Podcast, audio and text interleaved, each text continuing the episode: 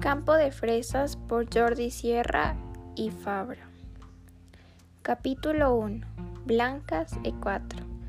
Abrió los ojos cuando el primer zumbido del teléfono aún no había muerto y lo primero que encontró fueron los dígitos verdes de su radio reloj en la oscuridad de la noche. Por ello supo que la llamada no podía ser buena. Ninguna llamada telefónica lo es en la madrugada. Alargó el brazo en el preciso momento en que sobrevenía el silencio entre el primer y segundo zumbido y tropezó con el vaso de agua depositado en la mesita de noche. Lo derribó. A su lado, su mujer también se agitó por el brusco despertar. Fue ella la que encendió la luz de su propia mesita. La mano del hombre se aferró al auricular del teléfono. Lo descolgó. Mientras incorporaba un poco para hablar, se lo llevó al oído. Su pregunta fue rápida alarmado. Sí, escuchó una voz neutra, opaca, una voz desconocida. ¿El señor Salas? Soy yo. Verá, señor. La voz de mujer se tomó una especie de respiro, o más bien fue como si se dispusiera a tomar carrerilla. Le llamo desde el clínico. Me temo que ha sucedido algo delicado y necesitamos. ¿Es mi hija? preguntó automáticamente él. Sintió como su mujer se aferraba a su brazo. Sí, señor Salas, continuó la voz, abierta y directamente. Nos la han traído en bastante mal estado y... Bueno, aún es pronto para decir nada, ¿entiende? Sería necesario que se pasara por aquí cuanto antes. Pero, ¿está bien? La tensión le hizo atropellarse. La presión de la mano de su esposa le hizo daño. Su cabeza entró en una espiral de miedos y angustias. Quiero decir, su hija ha tomado algún tipo de sustancia peligrosa, señor Salas. La han traído sus amigos y estamos haciendo todo lo posible por ella. En cuanto puedo decirle, confío en que cuando ustedes lleguen aquí tengamos mejores noticias que darle. Vamos inmediatamente. Hospital clínico. Entren por urgencias. Gracias. Sí, claro, gracias. Se quedó con el teléfono en la mano, sin darse cuenta de que su mujer ya estaba en pie. Después la miró. ¿Un accidente de coche? Apenas si consiguió articular palabra ella. No, dicen que ha tomado algo, exhaló él. La confusión se empezaba a reflejar en sus rostros. ¿Qué? Fue lo único que logró decir su esposa entre las brumas de su nueva realidad.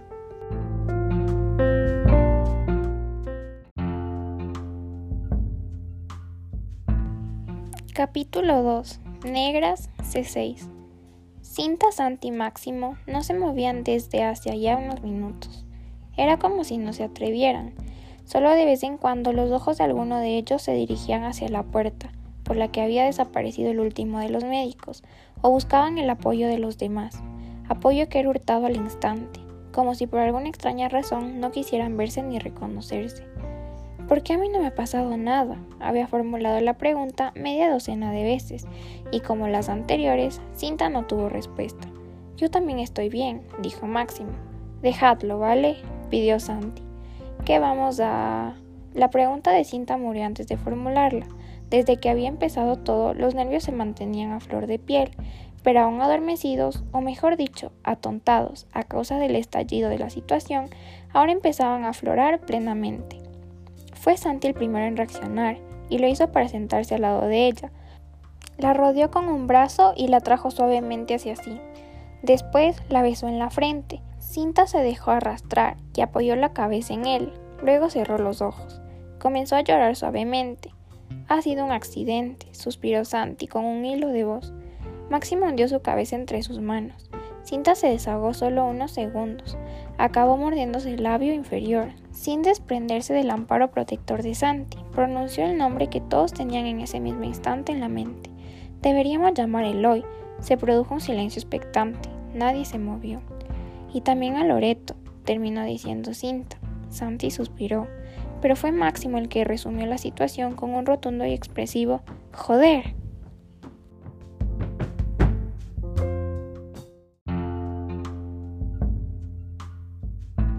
Capítulo 3. Blancas de 4. Lo despertó el timbre del teléfono y al levantar la cabeza de la mesa, el cuello le envió una punzada de dolor al cerebro la brusquedad al despertar fue paralela a ese dolor. ¡Ay, ay! se quejó tratando de flexionar el cuello para liberarse del anquilosamiento. Casi no lo logró, así que se levantó y fue hacia el teléfono, moviéndose lo mismo que un muñeco articulado que iniciase su andadura. No solo era el cuello, a causa de haberse quedado dormido sobre la mesa, sino los músculos, agorratados, y la sensación de mareo, producto del súbito despertar, unido a la larga noche de estudio a bases de cafés y colas. En quien primero pensó fue Luciana, Cinta, Santi y Máximo. Sus padres no podían ser, nunca llamaban, y mucho menos a una hora como aquella. ¿Para qué? Así solo podían ser ellos, los muy... Levantó el auricular, pero antes de poder decir nada, escuchó el zumbido de la línea al cortarse. Encima, volvió a dejar el teléfono sobre la mesa y bufó lleno de cansancio. Esperó un par de segundos y luego se desperezó. Tenía la boca pastosa, los ojos espesos y la lengua pegada al paladar.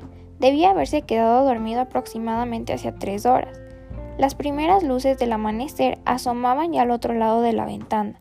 Miró los libros. Él estudiando y los demás de marcha. Genial. Claro que a Máximo le importaba un pito los estudios y a Santi ya había dejado de darle al callo, pero en cambio Luciana y Cinta, el teléfono no volvía a sonar, así que se apartó de él y fue al cuarto de baño para lavarse la cara. Todavía tenía todo el sábado y todo el domingo por delante antes del dichoso examen de lunes. Sus padres habían hecho bien yéndose de fin de semana, y él había hecho bien negándose a escuchar los cantos de sirenas de los otros para que al menos saliera el viernes por la noche, a pesar de lo mucho que deseaba estar con Luciana. La llamada se repitió, cuando se echaba agua a la cara por segunda vez. ¿Por qué sus padres no compraban un maldito inalámbrico? Cogió la toalla y se secó mientras se dirigía hacia el teléfono. En esta ocasión se dejó caer en una butaca antes de levantar el auricular. Sí, tenían que ser ellos. ¿Quién si no? Sección de voluntarios estudiosos y futuros empresarios, anunció. ¿Qué clase de zángano y parásito nocturno osa? Nadie le rió la broma al otro lado. Eloy, escuchó la voz de Máximo, una voz nada alegre. ¿Qué pasa? Frunció el ceño instintivamente. Oye, antes de que esto pueda cortarse de nuevo, estamos en... Bueno, es que... Díselo. Escucho claramente la voz de Cinta por el hilo telefónico. Máximo, ¿qué ha ocurrido? gritó alarmado Eloy. Lucy se tomó una pastilla y le ha sentado mal. Una se despejó de golpe. Mierda, ¿qué clase de pastilla? La pausa fue muy breve. Éxtasis. Fue un masazo, una conmoción. Luciana, un éxtasis. Aquello no tenía sentido. Estaba en medio de una pesadilla. ¿Qué le ha pasado? ¿Dónde estáis? En el clínico. La hemos traído porque, bueno, no sabemos qué le ha pasado. Pero se ha puesto muy mal, de pronto y... Deberías venir, Eloy, escuchó la voz de nuevo de la mejor amiga de Luciana por el auricular. Los médicos están con ella, continuó Máximo. Pensamos que debería saberlo y estar aquí. Se puso en pie.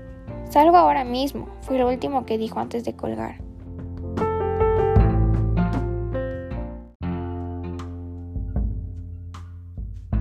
Capítulo 4. Negras de 5. A pesar de que el sol acababa de despuntar más allá de la ciudad, la mujer ya estaba en pie, como cada mañana por costumbre. Estaba cerca del teléfono, en la cocina, preparándose su primer café. Debido a ello pudo coger el auricular antes de que su zumbido despertara a todos los demás. No le gustan las llamadas intempestivas. La última había sido para decirle lo de su madre. Sí, contuvo la respiración. Señora Sanz. ¿Quién llama? Soy Cinta, la amiga de Loreto. Cinta, pero hija, ¿sabes qué hora es? Es que ha pasado algo y creo que Loreto debería saberlo. Está dormida. Es algo importante, señora. Será todo lo importante que tú quieras, pero en su estado no pienso robarle ni un minuto de sueño. Dime lo que sea y cuando se despierte se lo digo. Hubo una pausa al otro lado del hilo telefónico. Es que... vaciló Cinta. ¿Qué ha sucedido? Se trata de Luciana, suspiró finalmente Cinta. Estamos en el hospital, en el clínico. Dios mío, ¿un accidente? No, no, señora, que le ha sentado mal algo. ¿Quieres que Loreto vaya ahí tal y como está ella? Yo solo he pensado que tenía que saberlo. ¿Qué es lo que ha tomado? Una pastilla. ¿Drogas? No exactamente. Bueno, no sabría decirle. Se le notaba nervioso y con ganas de terminar cuanto antes. ¿Le dirá lo que ha sucedido cuando despierte? Sí, claro. La mujer cerró los ojos. ¿Cómo está ella? Lleva un par de días mejor. ¿Come? Lo intenta. Está bien, gracias, señora Sanz. Se despidió Cinta. Colgó dejando a la madre de Loreto todavía con el auricular en la mano.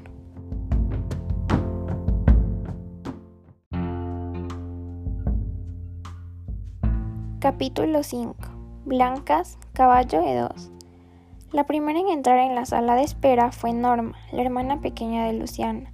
Después lo hicieron ellos, los padres. El padre sujetaba a la madre, que apenas si se sostenía en sus brazos. Las miradas de los recién llegados convergieron a la de los amigos de su hija y hermana. Cinta se puso en pie. Santi Máximo no. Los ojos del hombre tenían un halo de marcada dureza. Los de su esposa, en cambio, naufragaban en la impotencia y el desconcierto. La cara de Norma era una máscara inexpresiva. ¿Cómo está? quiso saber Cinta. El padre de Luciana se detuvo en medio de la sala, abarcándolos totalmente con su mirada llena de aristas.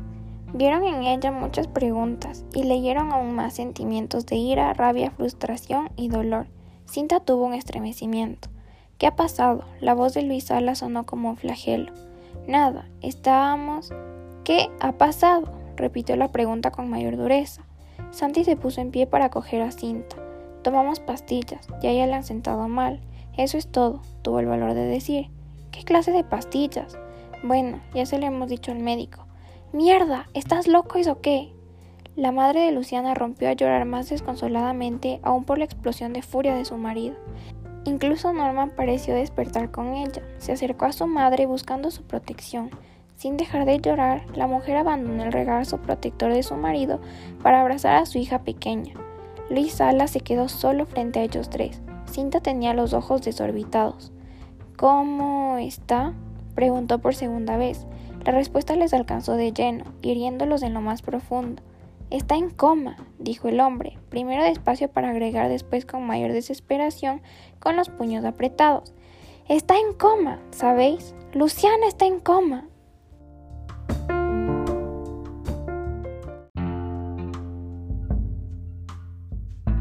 Capítulo 6. Negras de E4. El exterior del After Hour era un hervidero de chicos y chicas no precisamente dispuestos a disfrutar de los primeros rayos del recién nacido sol de la mañana. Unos hablaban, excitados, tomándose un respiro para seguir bailando. Otros descansaban, agotados aunque no rendidos. Algunos seguían bebiendo de sus botellas, básicamente agua, y los menos echaban una cabezada en los coches ubicados en el amplio aparcamiento. Para la mayoría, reían y planeaban la continuidad de la fiesta, allí o en cualquier otra parte, cerca de la puerta del local. La música tronaba el espacio con su machacona insistencia, puro ritmo, sin melodías ni suavidades que nadie quería. El único que parecía no participar de la esencia de todo aquello era él. Se movía por entre los chicos y las chicas, la mayoría muy jóvenes, casi adolescentes, y lo hacía con meticulosa cautela, igual que un pescador entre un banco de peces, solo que él no tenía que extender la mano para atrapar a ninguno, eran los peces los que le buscaban si querían, como aquella muñeca pelirroja. Eh, tú eres Polly, ¿verdad? Podría ser. ¿Aún te queda algo? El almacén de Polly siempre está lleno. ¿Cuánto? 2500. Joder, ¿no eran 2000? ¿Quieres algo bueno o simplemente una aspirina? La pelirroja sacó el dinero del bolsillo de su pantalón verde chillón. Parecía imposible que allí dentro cupiera algo más, por lo ajustado que le quedaba. Polly la contempló. Diecisiete, tal vez dieciocho años, aunque con lo que se maquillaban y lo bien alimentadas que estaban, igual podrían tener dieciséis. Era atractiva y exuberante. Con esto te mantienes en pie 24 horas más, ya verás. No hace falta que te tomes dos o tres. Le tendió una pastilla blanca, redonda, con una media luna dibujada en su superficie. Ella la cogió y él recibió su dinero. Ya no hablaron más. La vio alejarse en dirección a ninguna parte, porque pronto la perdió de vista por entre la marea humana. Siguió su camino, apenas una decena de metros. Polly giró la cabeza y le reconoció. Se llamaba Néstor y no era un cliente, sino un ex camello. Se había ligado a una cuarentona con pasta. Suerte. Dejó que se le acercara curioso. Néstor, ¿cómo te va? Bien, oye, ¿el Pandora sigue siendo zona tuya? Sí. ¿Estuviste anoche vendiendo allí? Sí. Pues alguien tuvo una subida de calor. Yo me andaría con ojo. ¿Qué? Mario vio la movida. Una cría. Se la llevaron en una ambulancia. Polly frunció el ceño. Vaya, suspiró. Ya sabes que con estas cosas, como pase algo, habrá un buen marrón. ¿Qué vendías? Lo de siempre. Ya, pero era éxtasis. Oye, yo vendo, no fabrico. Hay lo que hay y punto. Por mí, como si se llama Margarita. Bueno, Néstor se encogió de hombros. Yo te he avisado y ya está. Ahora ya tú. Te lo agradezco, en serio. Chao, tío. Se alejó de él dejándole solo, realmente solo por primera vez en toda la noche.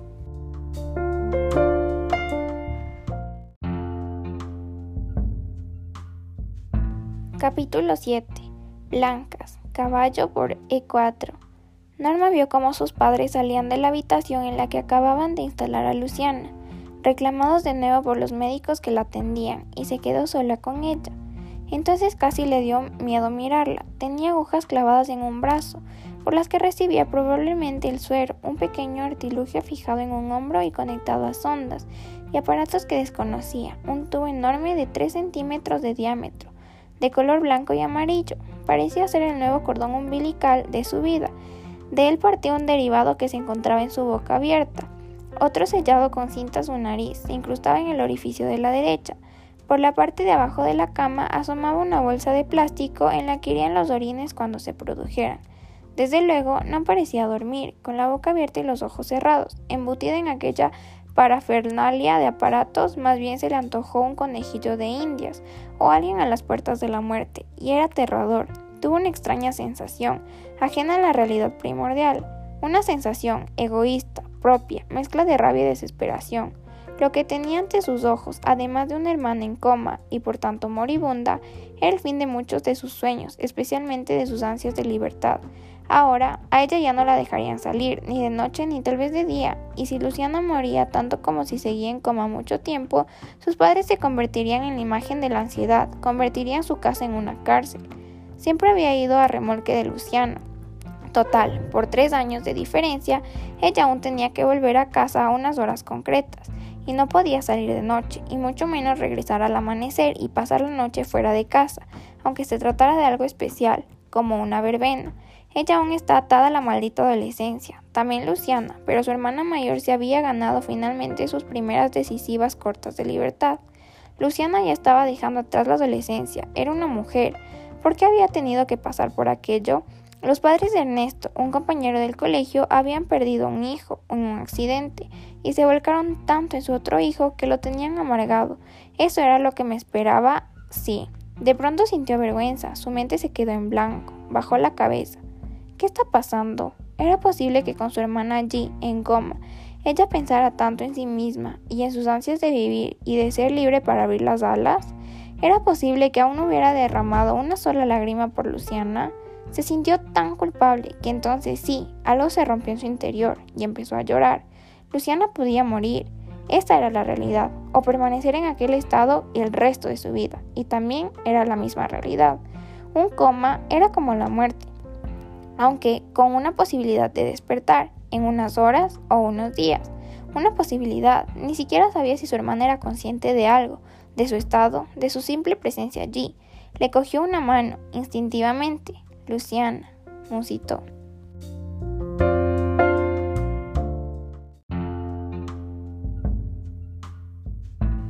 Capítulo 8.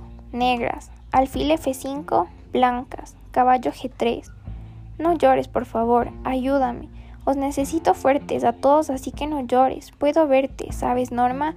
No sé cómo, porque tengo los ojos cerrados, pero puedo verte. Sé que estás ahí, a mi lado, y que llevas tu bolsa amarilla y los vaqueros nuevos, ¿verdad? ¿Lo ves? Y sin embargo aquí dentro está tan oscuro, es una extraña sensación, hermana. Es como si flotase en ninguna parte. Mejor dicho, es como si mi cuerpo estuviera fuera de toda sensación porque no siento nada, ni frío ni calor, tampoco dolor, es un lugar agradable. Bueno, lo sería si no estuviese tan oscuro. Me gustaría ver, abrir los ojos y mirar. Hay algo que me recuerda a la placenta de mamá. Si antes de nacer, recuerdo la placenta de mamá porque era cálida y confortable. ¿Y cómo puedo recordar eso? No, allí no tenía miedo, había paz. Aquí en cambio tengo miedo, a pesar de que siento algo de esa misma paz. La siento porque estoy a sus puertas. Puedo dar un paso y olvidarme de todo para siempre. Un simple paso, pero no puedo moverme. Norma, Norma, ¿y los demás? ¿Están bien? ¿Y el hoy? Oh Dios, daría mi último aliento por tenerlo aquí, a mi lado, y sentir su mano, como siento la tuya, hermana. Tu mano, Eloy, me siento tan sola.